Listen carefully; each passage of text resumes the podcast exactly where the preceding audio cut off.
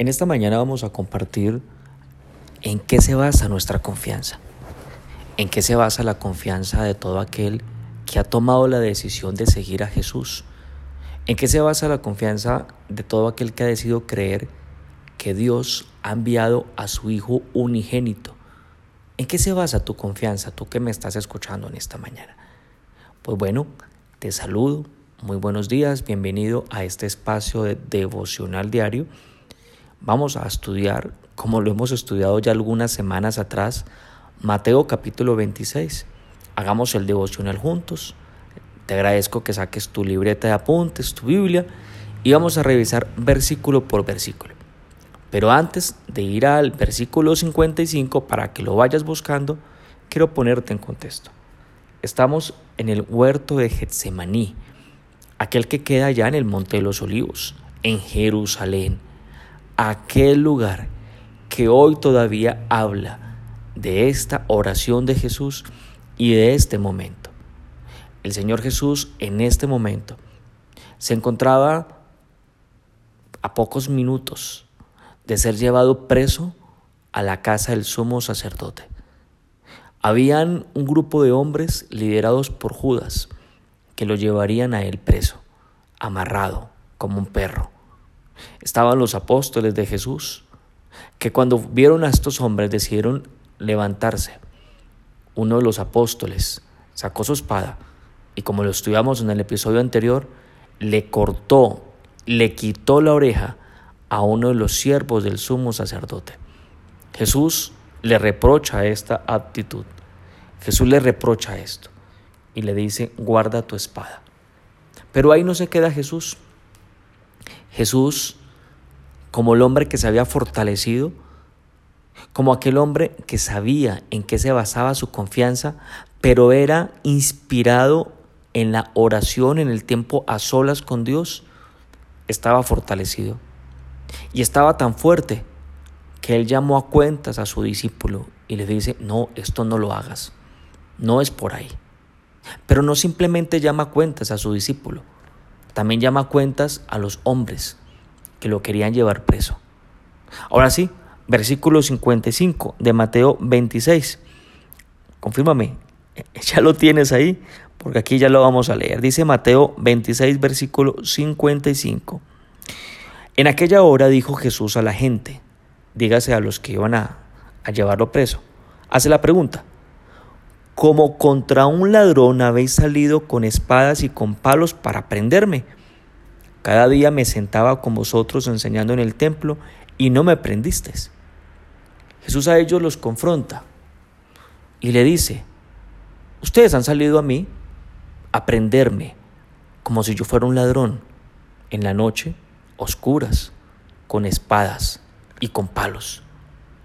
Y les dice, yo estuve con ustedes, yo tengo sus rostros claros, yo estaba allá en el templo, ustedes ponían atención, donde los fariseos, los saduceos, los herodianos, los de cualquier denominación o grupo venían a hacerme cualquier pregunta y nadie más osaba preguntarme, ¿ustedes estaban ahí? ¿Por qué no me prendieron allá? ¿Por qué tuvieron que hacerlo acá? En la noche, una emboscada, como si yo fuese un ladrón. Bueno, uno, aquí vemos entonces alguno puede decir, pero Jesús, ¿qué respondonés? Ah, no, está bien entonces. Está bien ser un respondón. No, pero espérame un momentico. Es que esto Jesús lo estaba diciendo con un objetivo claramente.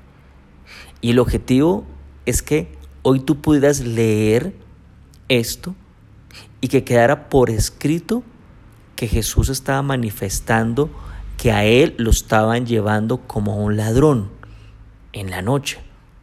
Y que cuando tú hoy lo leas digas, sí, así lo estaban llevando. Pero esto ¿por qué tiene relevancia? Bastante. Isaías 53, 12 señala que el Mesías debería morir el Mesías derramaría su sangre. El Mesías sería llevado y contado como un malhechor. Entonces encontramos que para Jesús era claro que estos hombres que lo iban a llevar preso, que para los apóstoles y para ustedes y para mí que somos testigos en este momento al leer esto, que lo que pasó no fue un acto sorpresa. Es que para Dios nada es sorpresa. Para Dios no es sorpresa que se lo fueran a llevar a Jesús preso. No, para nada. Para Dios no es sorpresa que tú puedas recibir una noticia buena o alguna que tú crees que no sea buena. Para Dios no es sorpresa. En la palabra de Dios dice que Él tiene contado cada uno de tus cabellos. Entonces, para Él no es sorpresa. Y mucho menos para Jesús, porque estaba escrito. De hecho, Jesús, en sus propias palabras, acompáñame al siguiente versículo, versículo 56. Lo tienes ahí, Mateo 26, versículo 56 dice, mas todo esto sucede para que se cumplan las escrituras de los profetas. Entonces todos los discípulos dejándole huyeron. Jesús dijo claramente, esto no es sorpresa, esto es para que se cumpla. Y les estoy diciendo a ustedes, los que me vienen a mí a llevar a la cárcel, así en estas condiciones, ¿para qué? Para que quede claro que yo conozco que esto para mí no es sorpresa. Lo sé, porque he estudiado las escrituras y conozco lo que me pasará. Esto es lo que está diciéndole Jesús a estos hombres. Y esto nos lleva a nosotros también a asumir un desafío. Esto nos lleva a nosotros a, a, asumir un desafío como el de Jesús. Si tú te das cuenta escuchando esto, no encuentras un hombre cobarde, no, no encuentras un hombre lleno de temores, encuentras un hombre que lo van a llevar a matar, pero no está lleno de temor, está con la frente en alto, porque para él no era sorpresa, porque él vivía para el escrito está. ¿Sabes qué es el escrito está? Las palabras del Padre de Jesús. Entonces para Jesús tenía claro que su papá ya había escrito sobre esto. ¿Quién? David, Isaías, Jeremías, Zacarías. Los profetas habían escrito de lo que le iba a acontecer a Jesús. Dios utilizó a los profetas para que los profetas escribieran las palabras de Él, del Padre de Jesús de tu Padre, del Padre nuestro. Por eso Jesús estaba fortalecido. Por eso Jesús tenía seguridad. Lamentablemente hoy tenemos hombres llenos de temor porque desconocen el escrito está. Hoy tenemos hombres llenos de temor porque conocen el escrito está y se les olvida. Es como aquel hijo que escucha el consejo de su papá pero se le olvida ya en el momento de la acción. Por eso es importante lo que hizo Jesús, estar a solas para fortalecerse en oración. No basta con conocer el escrito está, que es la voluntad del Padre. No basta. Hay que estar con Él a solas. Y cuando yo hago eso, yo puedo tener la seguridad y la confianza. En el escrito está. Hombres, profetas, cientos y miles de años antes de este momento, ya habían escrito lo que iba a pasar. Jesús sería llevado como un malhechor para que se cumpla las escrituras, para que se cumpla. ¿Tú en qué confías? Es que la escritura dice que tienes que hacer con tu hermano. ¿En qué confías? En la escritura dice cómo has de tratar a la mujer que Dios te dio como esposa. En la escritura dice cómo has de manejar tus áreas íntimas y tus áreas de responsabilidad. En, en, la escritura dice cómo has de manejar tus finanzas, a quién tienes que dar, cómo tienes que dar, dónde, cuándo. En la escritura dice, y tiene una riqueza increíble. Pero lamentablemente, muchos, muchos no estudian. Como tú la estás estudiando conmigo, no estudiamos la escritura. Y él no estudió la escritura, hombres llenos de temor, formando generaciones y sociedades llenas de temor, hombres que les cuesta ser firmes, pero también amorosos como Jesús.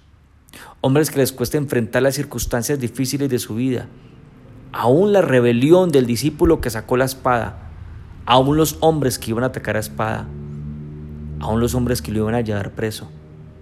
Cuesta, pero Jesús nos da la, lección sobrenatural de un hombre de excelencia.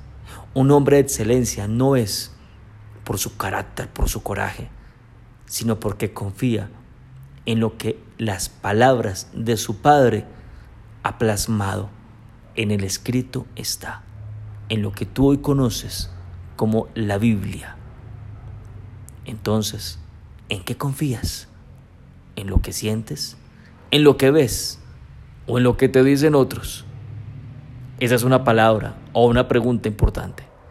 Acompáñame y hagamos una oración entonces en esta mañana. Amado Padre, ¿cómo no darte gracias en esta mañana?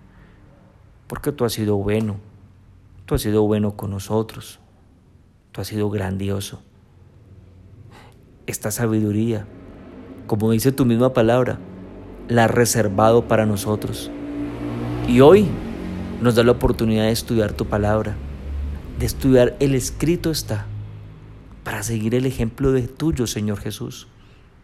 Porque si seguimos tu ejemplo, nos llamaremos entonces hijos, discípulos tuyos. Porque si seguimos tu ejemplo, disfrutaremos de la vida en abundancia que tú tienes para con nosotros. No temeré y no temeré mal alguno. No porque crea en mi mente meramente, sino porque escrito está que tú estás conmigo. Te doy gracias porque nos das esta sabiduría y nos permite seguir adelante en medio de los sueños que tú tienes para con nosotros. Ahora te pido tu bendición, que el Dios que escribe y que sustenta tu vida te bendiga. En el nombre de Jesús, amén y amén. Bueno, antes de despedirme, desde ya te invito, mañana miércoles, mañana miércoles tenemos la oportunidad, quiero invitarte a una conferencia. Hoy estamos a 8 de noviembre, mañana 9 de noviembre, 9 de la noche, 9 eh, del noviembre a las 9 de la noche. Tengo una conferencia que me encantaría que me acompañaras. Conéctate. Si no tienes la liga, escríbeme el correo que aparece, yo te mando la liga para que te puedas conectar. 9 de la noche, hora México. Tengo una conferencia especial para ti que se llama Luz al Mundo, que se llama Cómo brillar cómo debe ser nuestro impacto a una sociedad, cómo debe ser nuestro impacto para brillar, cómo ser una lámpara encendida. Te espero entonces mañana 9 de la noche. Un abrazo grande y que Dios te bendiga.